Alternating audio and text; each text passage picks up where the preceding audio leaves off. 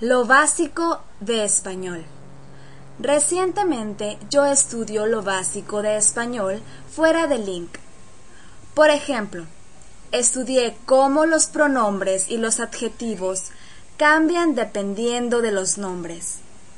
Supe la manera, pero no tuve suficientes ejercicios. Así, uso los ejercicios escribiendo muchas frases cortas. Aunque a Steve no le gusta que las gentes aprendan la regla de gramática, creo que entiendo mejor ahora. Todavía tengo muchos ejercicios por estudiar. Espero que vuelva a Link tan pronto como pueda y quiero sentirme que sé español mejor.